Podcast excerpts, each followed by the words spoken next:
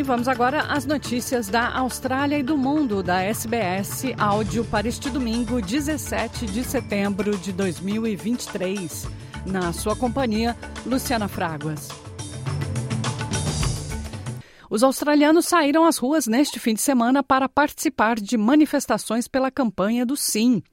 Os eleitores irão às urnas no dia 14 de outubro, quando serão questionados se desejam reconhecer os primeiros povos da Austrália, criando um órgão consultivo indígena na Constituição. O primeiro-ministro Anthony Albanese falou em um evento em Sydney. We have had a voice from Canberra for 122 years. A voice from Canberra saying this is what you should do and this is where you should do it. What we're asking for here is a voice to Canberra from local Indigenous communities in order to achieve better outcomes. A maratona de Sydney teve um número recorde de participantes. Mais de 17 mil corredores se inscreveram para enfrentar os 42 quilômetros de percurso nessa manhã de domingo na Austrália.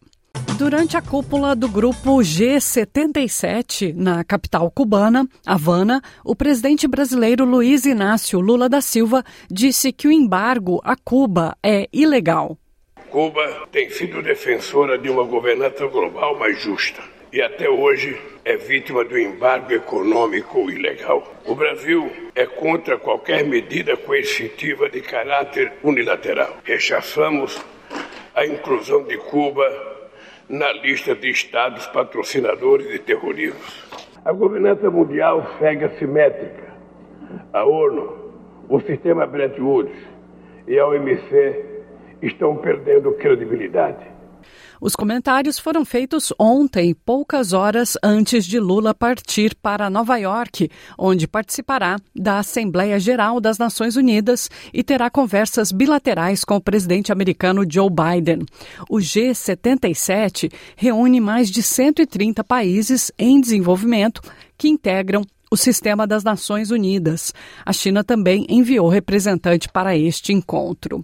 Ele seria relativamente para nós o Pelé da Austrália.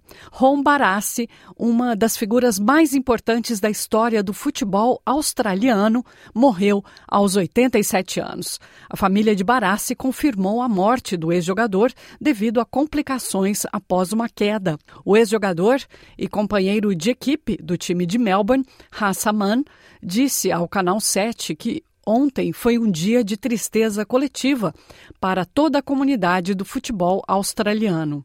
It was a very, very sad day yesterday for the Melbourne Football Club, for me personally, and uh, for the Australian football public in general. Barras was an exceptional guy, an exceptional teammate, and uh, uh, a player of exceptional ability, as we all know. His mantle of being Mr. Football during his period uh, was very apt, and uh, he lived up to that at all times. Protestos e prisões no Irã marcam um ano da morte da jovem Massa Amini. As forças de segurança do Irã abriram fogo contra manifestantes em Teherã durante protestos do primeiro aniversário da morte de Amini, a jovem que foi assassinada pela polícia da moral no Irã por não usar corretamente o véu islâmico. Amjad Amini o pai da jovem curda foi colocado em prisão domiciliar. Protestos também foram vistos no mundo inteiro. Esse manifestante fez parte de uma marcha em Washington, nos Estados Unidos.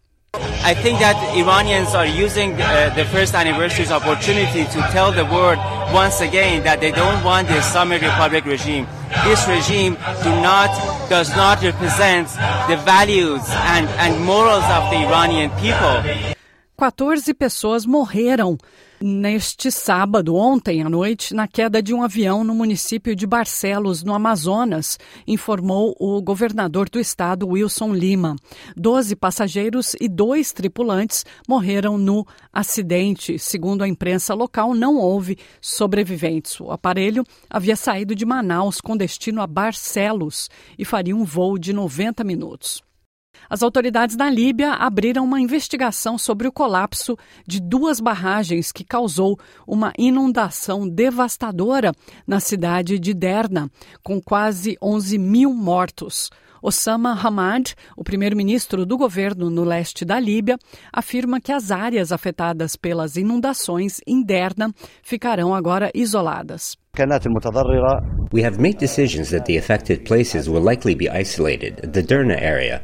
This is for fear of diseases and epidemics. Of course, these are precautionary measures that we took today and will begin working on them tomorrow.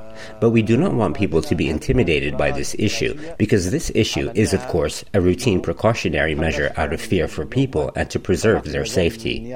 We will give room to the public prosecution because the public prosecution came today and began collecting evidence.